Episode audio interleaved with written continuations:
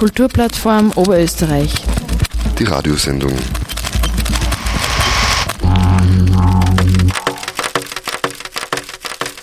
Hallo, willkommen bei der KUPF Radioshow.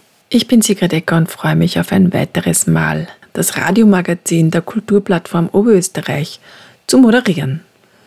Heute gibt uns KUPF-Geschäftsführer Thomas Diesenreiter einen Einblick in die aktuelle Situation der Kulturtreibenden in Zeiten von hoher Inflation und den immer noch spürbaren Auswirkungen der Pandemie. Und Katharina Serles, die KUPF-Zeitungsredaktionsleiterin, verrät uns, was in der kommenden Herbstausgabe zu lesen sein wird.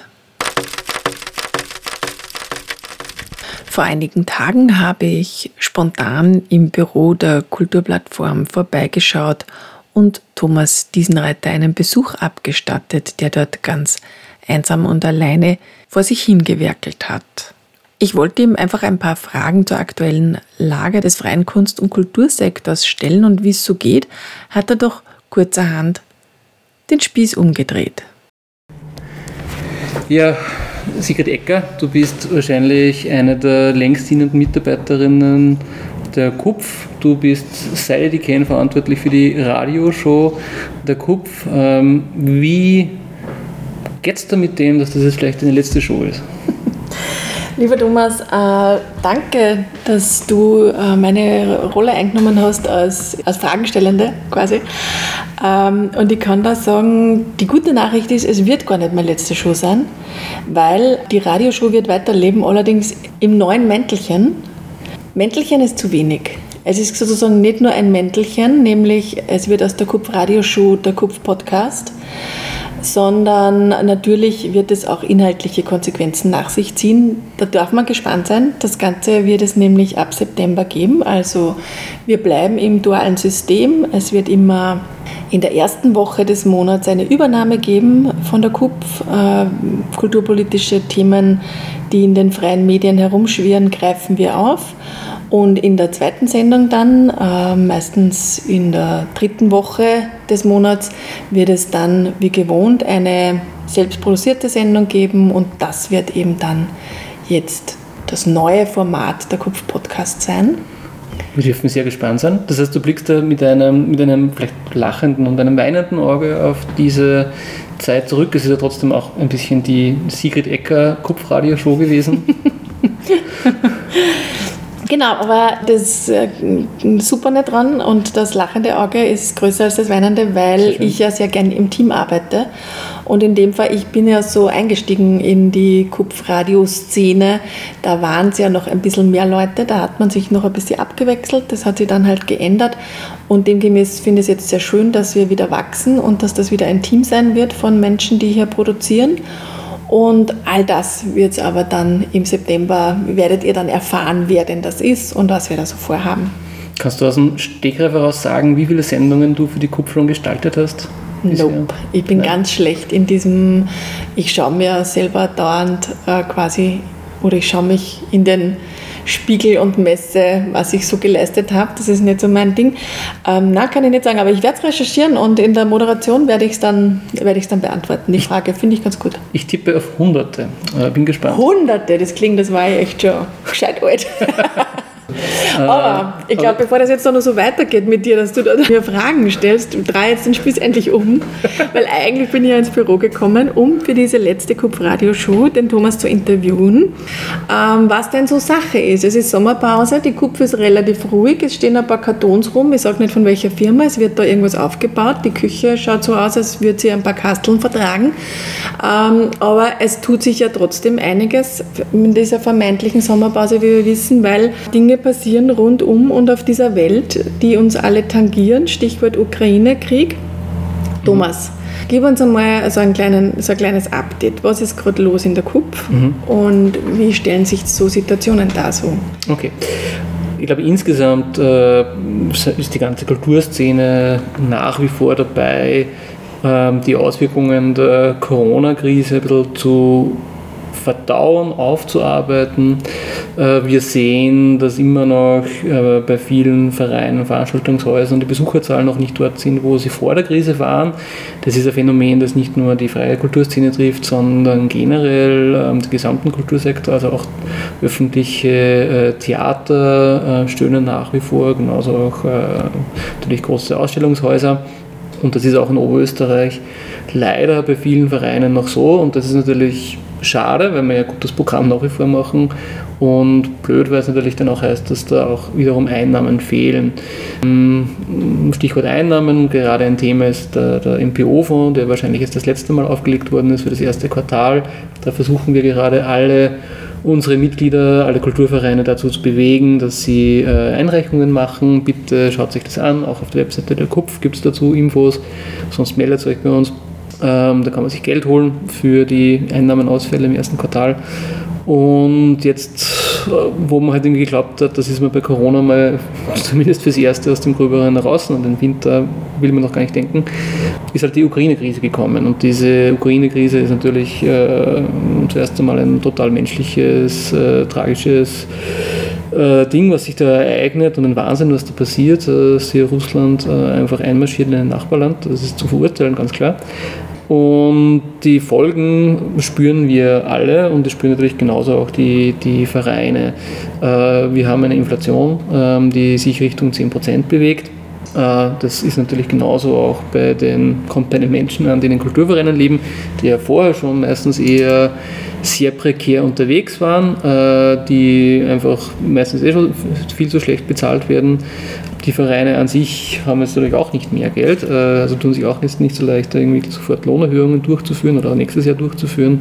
Das heißt, es ist natürlich da ein ziemlicher Druck, den wir jetzt bekommen. Das ist wirklich total schade, weil wir es nach, nach Jahren ähm, des, des Lobbyierens, seit glaube ich Jahrzehnten, das erste Mal geschafft haben, dass sowohl der Bund, das Land als auch die größte Stadt in Linz ähm, ihre Förderungen deutlich erhöht haben und das wird erst innerhalb von einem Jahr von der Inflation aufgefressen. Das ist echt tragisch. Ja.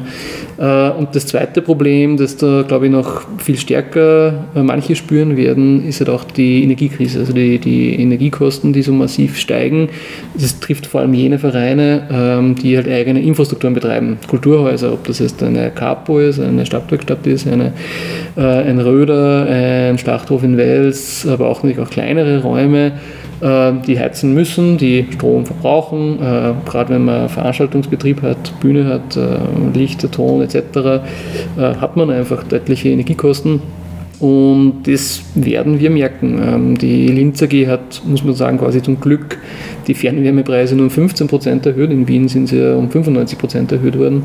Äh, die Strompreise sind sehr unterschiedlich, aber wenn man sich ansieht, äh, wo der Trend hingeht, äh, ist eine Verdoppelung der Strompreise bis noch viel mehr, ähm, glaube ich, ja, droht bei vielen. Das heißt, da werden Vereine teilweise auf einen Schlag wirklich beträchtliche Mehrausgaben haben, die ja, die Frage ist, wie sie zu bewältigen sind äh, oder bewältigt werden. Ähm, die Kollegen in, in Bundesland Salzburg, der Dachverband der Salzburger Kulturstätten, hat äh, gerade mit einer Presseaussendung darauf aufmerksam gemacht, dass es hier Handlungsbedarf gibt. Die Stadt selbst, also die Stadt Salzburg, hat schon reagiert und einen eigenen Energiekostenfonds für den Kulturbereich äh, angekündigt, um hier die Kulturvereine zu unterstützen. So etwas Ähnliches wäre natürlich in Oberösterreich oder in Linz äh, wahrscheinlich auch sinnvoll anzudenken. Äh, ich glaube, auch hier wird es wahrscheinlich nicht darum gehen, dass man die Mehrkosten zu 100% ersetzt, weil am Ende des Tages diese Preissignale vielleicht hoffentlich doch dazu führen, dass ja vielleicht energiesparende Maßnahmen durchgesetzt werden. Aber zumindest ist es klar, dass man hier die Vereine nicht ganz allein lassen kann, äh, wenn hier die, die Preise teilweise so explodieren. Äh, das wäre eine Forderung, die wir uns äh, auch für Oberösterreich, für Linz ähm, äh, vornehmen werden, den politischen handelnden Personen vorzutragen. Und das zweite generelle ist natürlich, dass die Förderungen, das Budget für die Subventionen angepasst werden muss. Ähm, wie gesagt, es ist wirklich schade. Wir haben gerade äh, in Linz hat die Dreijahresförderverträge erhöht, äh, das Land Oberösterreich hat um 10% erhöht im zeitgenössischen Bereich. Der Bund hat äh, mit FRP ähm, deutliche Mehrausgaben genehmigt. Also hier ist es mehr Geld bei den Vereinen angekommen, aber wenn es dabei bleibt, dann ist das einfach nächstes Jahr schon wieder weg. Äh, besondere Situation haben wir hier in Linz, die äh, einer quasi eigentlich positiv diese drei Jahresförderverträge machen, einer der wenigen Fördergeber, die so langfristige Förderverträge machen. Allerdings leider eine Forderung der KUPF und auch viele andere seit Jahren ignoriert, nämlich hier eine Indexanpassung ähm, einzuführen. Und das bedeutet jetzt, sind die drei Jahresförderverträge halt äh, im Jänner verhandelt worden, also vor Beginn der, der Energiekrise und dann nicht dann festgeschrieben worden. Und es haben halt alleine heuer 10% Inflation, nächstes Jahr sicher auch nochmal 5% Inflation. Und wenn wir dann im übernächsten Jahr auch äh, nochmal 3% Inflation haben, dann äh, haben wir da schon quasi mindestens 18 bis 20 Prozent äh, des Wertes verloren, bis diese drei Jahresförderverträge auslaufen. Und das ist halt schon ein deutlicher Brocken. Das war vielleicht früher, wo wir Inflation von 1 bis 2 Prozent gehabt haben, noch mehr egal, dass diese Förderverträge nicht inflationsangepasst werden über die Laufzeit. Aber jetzt merkt man, da haben wir ein Problem. Und ich glaube, da muss man auch mit der Stadt Linz verhandeln und reden und sagen, hey Leute, das wird sich jetzt nicht ausgehen, dass wir einfach bei diesen Beträgen bleiben. Da muss die Stadt etwas äh, drauflegen im nächsten Jahr bei den bestehenden Dreijahresförderverträgen, sonst werden wir da alle in ein Problem laufen. Mhm. Ähm, beim Land Oberösterreich ist unsere Forderung schon seit letztem Jahr oder schon seit vielen Jahren, aber für das nächste Jahr ist sie plus 15 Prozent. Das haben wir auch schon vor äh, der Ukraine-Krise so festgelegt. Bei dem werden wir es doch bleiben, weil mit diesen 15 Prozent könnte man zumindest einen guten Teil dieses Inflationsverlustes äh, ausgleichen und natürlich auch zumindest einen Teil der Energiekosten der zusätzlichen wahrscheinlich abfedern. Ähm, hier gibt es positive Signale aus der Politik. Äh, Landeshauptmann Stelzer hat uns in einem Gespräch schon signalisiert im, im Frühjahr, dass er hier eine weitere Erhöhung äh, ins Auge fasst. Äh, auf welche Höhe genau hat er sich noch nicht festlegen lassen. Aber ich denke, dass wir hier wahrscheinlich äh, gute Chancen haben, dass es mehr gibt. Ich hoffe, in Richtung der 15 Prozent muss man sehen. Äh, da werden wir auch mit dem Landeskulturbeirat nochmal in Kontakt treten, der die Forderung ja unterstützt, äh, der selber äh, letztes Jahr in einem Forderungspapier plus 25 Prozent gefordert hat. Es haben wir heuer 10 Prozent bekommen und deswegen werden die quasi restlichen 15 Prozent nächstes Jahr auch eine Forderung vom Landeskulturbeirat. Ähm, genau, das sind so im, im quasi Schnelldurchlauf die, die Probleme, die mir jetzt wahrscheinlich auf uns zukommen. Und um dann wieder den, den Punkt zum, äh, den, den Zirkel zum Anfang zurückzukommen. Den Kreis zu schließen vielleicht? Um den Kreis zu schließen, danke Sigi, äh, ist natürlich die große Frage, wie wird es dann mit Corona im äh, Winter sein? Ähm, wir haben heuer eine Sommerwelle gehabt, äh, die doch dazu geführt hat, dass einfach viele Leute in Quarantäne waren, viele Personalausfälle waren. Das ist auch ein Problem, das viele Vereine gehabt haben. Äh, aber es gibt ja Prognosen von BIS. Das heißt immer, es soll keinen weiteren Lockdown mehr geben. Äh, Im Idealfall, das hat es letztes Jahr auch geheißen, hat es dann trotzdem ein paar Monate Lockdown und Beschränkungen gegeben, ähm, werden wir sehen. Also wir schauen als Kopf, dass wir uns nicht zu viel vornehmen für den Winter, damit wir für den Fall, dass es hier wieder äh, ja, Arbeitsbedarf gibt für die Kopf, ähm, die Zeitressourcen haben. Mhm.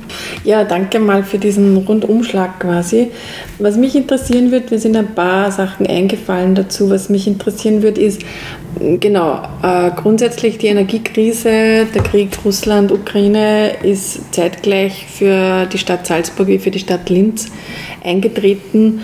Ähm, wie kann es sein, dass dort schon äh, klare Problemlösungsstrategien offensichtlich umgesetzt werden?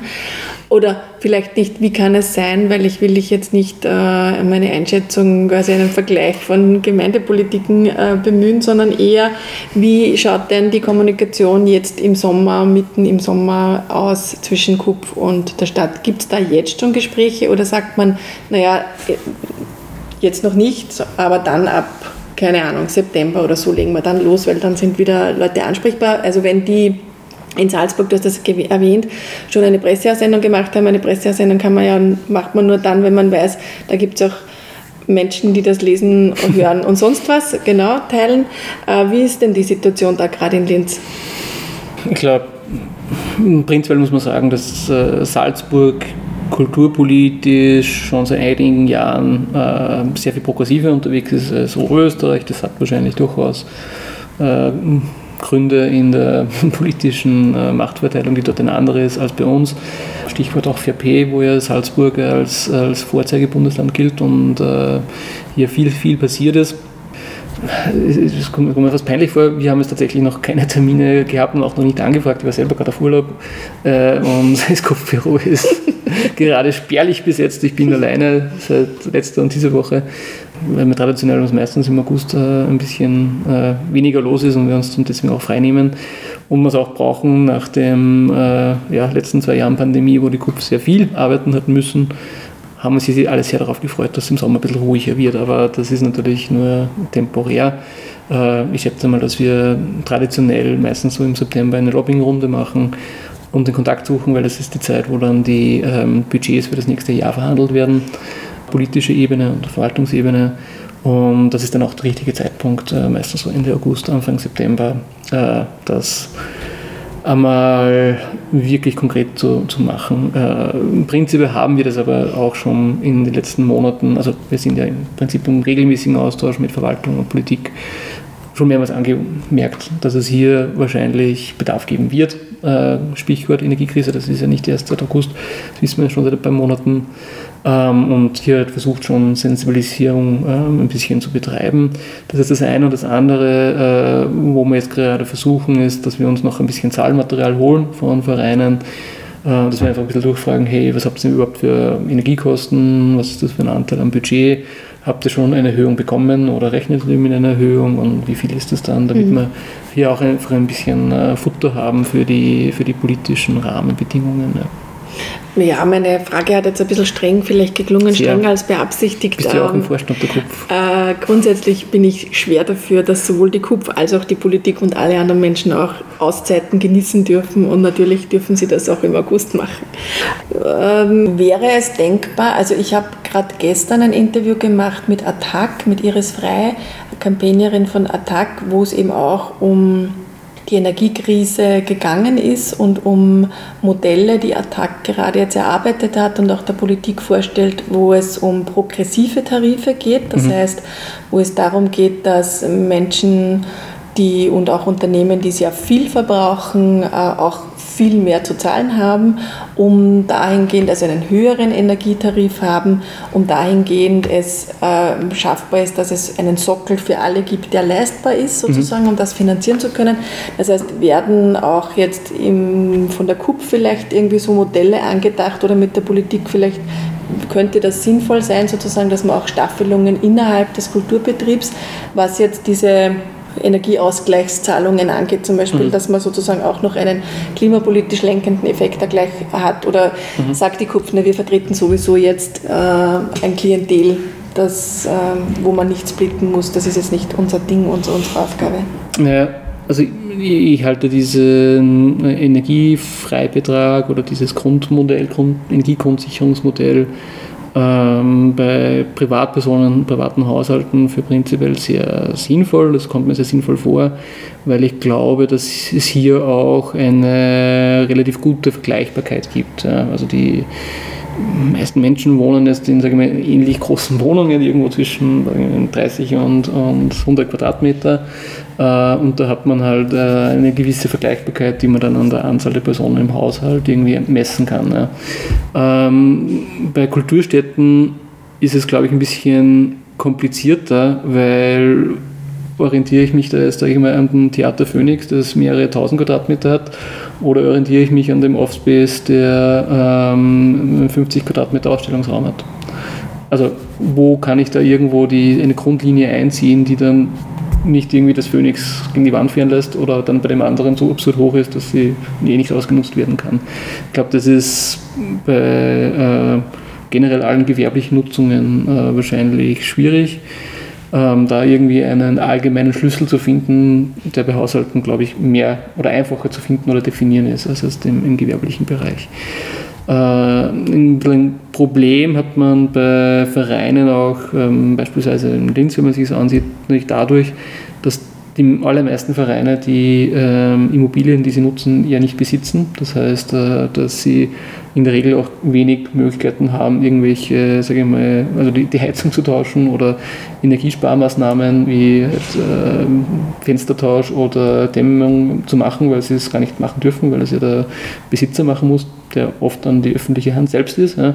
Hier wäre es auf jeden Fall sinnvoll, äh, vielleicht auch noch zusätzlich Geld in die Hand zu nehmen da muss man sagen, da hat die Stadt Linz mit dem äh, Investitionspaket, das sie geschnürt haben, wo wir geschafft haben, dass eine Million Euro für den Kultursektor rauskommt. Äh, hier sind auch tatsächlich schon Sachen ähm, finanziert worden, teilweise Fensteraustausch bei Kulturvereinen, äh, wie in der Stadtwerkstatt oder auch bei der Kapo, glaube ich, hat es in den letzten Jahren Sanierungsmaßnahmen gegeben in die Richtung. Aber das könnte man sich da vielleicht nochmal anschauen, dass hier auch die öffentliche Hand als Gebäudebesitzerin äh, ihre Verantwortung vielleicht noch mal besser wahrnimmt. Genau, und ich glaube, am Ende des Tages darf man auch den Kulturbereich nicht aus der Verantwortung lassen. Ja, äh, auch der Kulturbereich hat eine Verantwortung, seinen Energiebedarf auf das, sage ich mal, äh, Notwendige äh, runterzuführen, das halt irgendwie und halt zu schauen, dass halt nicht, keine Ahnung, in der Nacht die Lichter brennen, wenn niemand im, im Raum ist genauso wie halt das nicht aus dem Fenster rausgeheizt wird, äh, Fenster offen gestehen lassen werden. Und deswegen macht es, glaube ich, auch eben keinen Sinn, jetzt die gestiegenen Energiekosten zu 100% zu ersetzen, sondern da bin ich schon so quasi marktgläuberisch, dass es äh, einen gewissen Sinn macht, wenn es hier Anreize gibt, ja, auch im Kulturbereich Energie zu sparen. Aber das muss halt trotzdem dann so sein, dass die Vereine die äh, nicht komplett allein gelassen werden, weil das geht sich dann nicht aus aber einen gewissen Anreiz zu haben, zu sagen, also nicht, wir können maximal 50 bis 80 Prozent der gestiegenen Kosten ersetzen und den Rest müsst ihr halt durch Einsparungen machen oder selbst aufbringen, fände ich okay.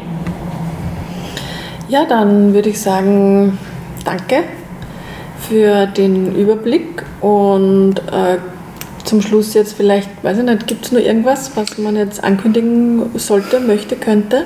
Naja, ich würde mir gerne noch im Namen äh, der Hörerinnen und Hörer der Kupf-Radio-Show der letzten ähm, vielen, vielen Jahre, was es genannt genau, wann die erste Sendung war, mindestens 2014, hatte ich mal gesagt. Keine Ahnung. Müssen wir nachschauen. Hunderte Sendungen, wie gesagt. Äh, möchte mich bedanken für deinen Einsatz und freue mich, dass du auch weiterhin im Kupf-Podcast-Team bleibst und deine Expertise einbringst. Und äh, ja, Danke dafür. Ja, danke Thomas. Ich habe gar nicht damit gerechnet, dass das jetzt so ein honoriges Interview für mich wird, aber war cool. Danke. Danke sehr.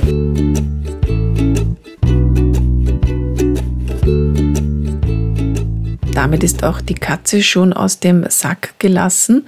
Ab der zweiten Ausgabe im September darf man sich auf Veränderungen im Kupf-Audio-Universum einstellen.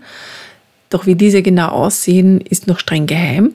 Fest steht, die erste Folge des Kupf-Podcasts wird rund um den 20. September erscheinen und gemeinsam mit der Herbstausgabe der Kupf-Zeitung wahrscheinlich auch gebührend gefeiert werden. Apropos Herbstausgabe, auch in der Zeitungsredaktion hat sich wieder einiges getan. Katharina Serles ist aus der Babypause zurück und Florian Walter, ihre Vertretung, übernimmt andere Agenten im Kupf-Ausbildungsbereich, um genau zu sein. Katharina gibt uns nun gleich einen Einblick in die Mitte September erscheinende Ausgabe. Ich habe die Gelegenheit auch gleich genützt, um ihr einige Fragen zu stellen. Hallo Katharina, schön, dass du wieder zurück bist aus der Babypause. Du warst ja dadurch jetzt auch einige Zeit in der Kupf Radioshow nicht zu hören. Seit wann bist du denn wieder für die Kupf tätig und wie wirst du die kommende Zeit als Kupf Zeitungsleitung anlegen? Ich bin seit Juli wieder zurück bei der Kupf Oberösterreich. Es war sehr schön, das erste Mal wieder nach Linz zu fahren, ins Büro und alle Kolleginnen wieder zu treffen und auch ein Update zu erhalten über die letzten Monate, ähm, was so kulturpolitisch los war in Oberösterreich. Ich kann aber auch sagen, dass ähm, ich über die letzten Monate nicht ganz untätig war. Also so wurde ich zum Beispiel in der Karenz ähm, in den Vorstand der EG Kultur Wien gewählt das heißt, ich habe mich auch in dieser Pause mit kulturpolitischen Themen beschäftigt und möchte das jetzt auch in die kommende Zeit äh, als Leiterin der Kupfzeitung einbringen. Das ähm, spielt sich schon, spiegelt sich schon in der nächsten äh, Ausgabe, in der Herbstausgabe der Kupfzeitung wieder. Dazu aber gleich später. Ja, genau, aber vorher möchte ich dich noch fragen, wer ist eigentlich zurzeit in deinem Redaktionsteam? In meinem Redaktionsteam derzeit äh, ist eben na, nach wie vor äh, Tamara Imlinger. Das ist total super, dass wir uns im Duo ähm, diskutieren können über Beiträge, ähm, über Feedback, das wir geben. Das ist eine sehr, sehr schöne Arbeit gemeinsam. Und ehrenamtlich gibt es dann immer wieder wechselnde Mitglieder aus dem Vorstand. Eben nach wie vor äh, bleibt uns Florian Walter erhalten.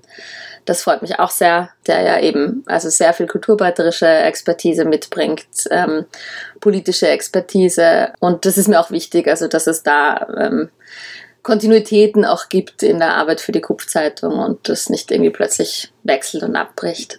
Äh, es kann aber auch jeder, jede sehr, sehr gerne Mitglied im Redaktionsteam werden. Wir freuen uns. Es gibt offene Redaktionssitzungen.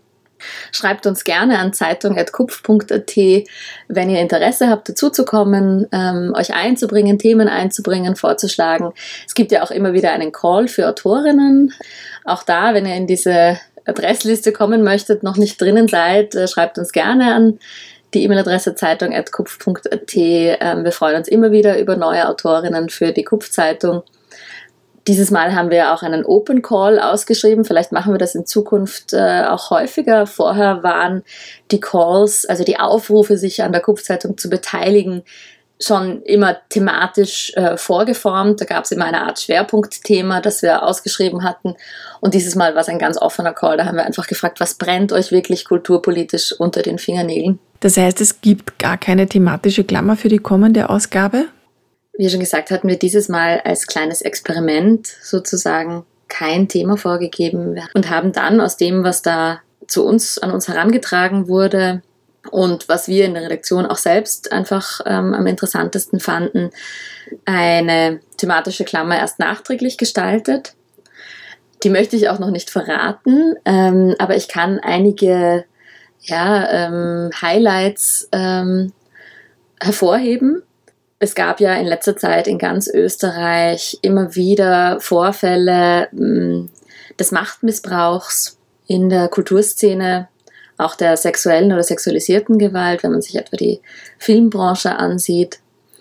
Und es wird ab September äh, 2022 ja eine Vertrauensstelle für Kunst und Kultur geben. Wäre nennt die sich. Ähm, die ist vom Bundesministerium ähm, eingesetzt worden. Und äh, mit der Leiterin dieser Vertrauensstelle werden wir sprechen und fragen, was ist denn ja äh, überhaupt euer ähm, Tätigkeitsbereich, wo könnt ihr wie aktiv werden, was macht ihr auch vielleicht proaktiv, um diese verschiedenen ähm, Strukturen des Machtmissbrauchs in der Kulturszene auch zu verändern. Ähm, es wird auch verschiedene andere Stimmen zu diesem Thema geben, Kommentare, ähm, ähm, Menschen, die eigene Erfahrungen der sexualisierten Gewalt auch thematisieren. Ich glaube, dieses Thema ist, ja, wie gesagt, nach wie vor aktuell und wichtig und entsprechend möchten wir uns in der KUP-Zeitung damit beschäftigen. Dann ist aber auch ein weiteres wichtiges Thema für Kulturarbeiterinnen natürlich das Geld. Einmal mehr die Inflation, aber auch die erhöhten Energiekosten für Veranstalterinnen.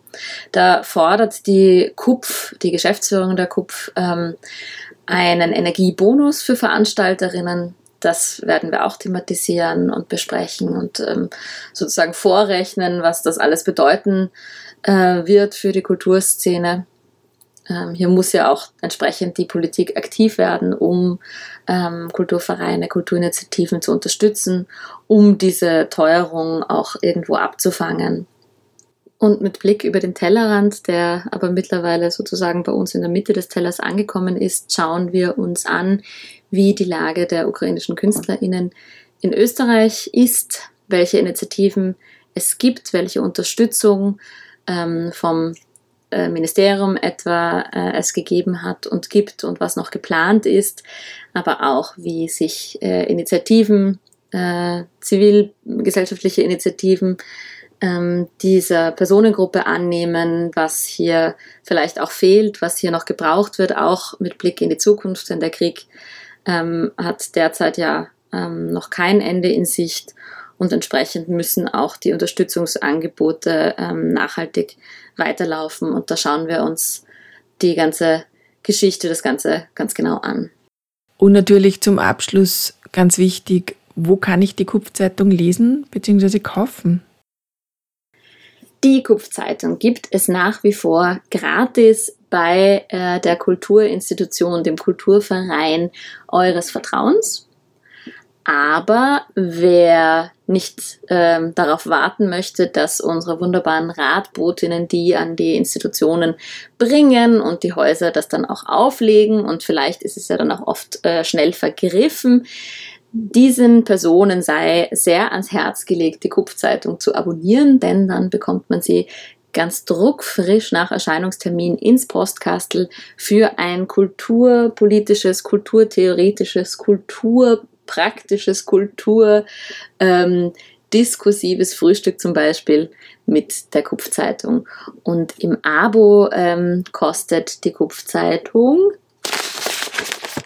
Jetzt habe ich selbst nachschauen müssen. Ähm, wir machen die Teuerung noch nicht mit.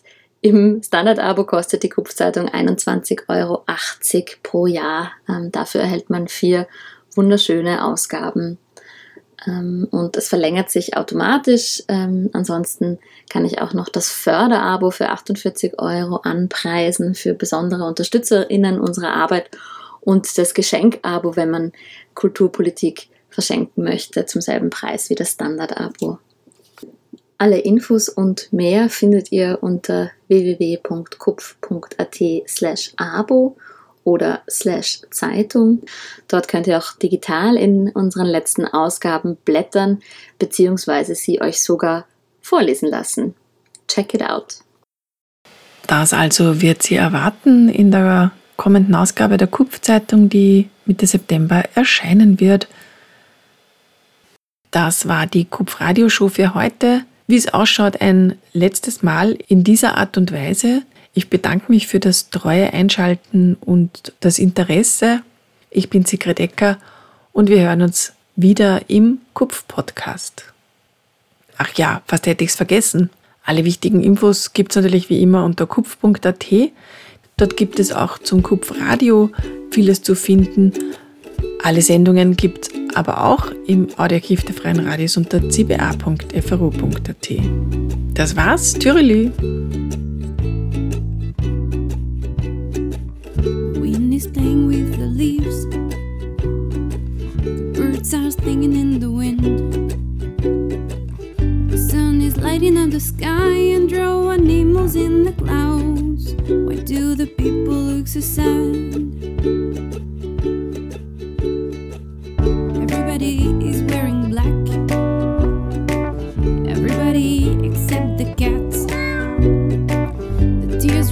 Chicks, my cheeks, my heart is playing sad music. Why is there anyone but that? Where did you go? Are you hiding up in the sky? Are you behind the clouds? When will you come back home? I'm sick of waiting now. Do you even miss me anymore?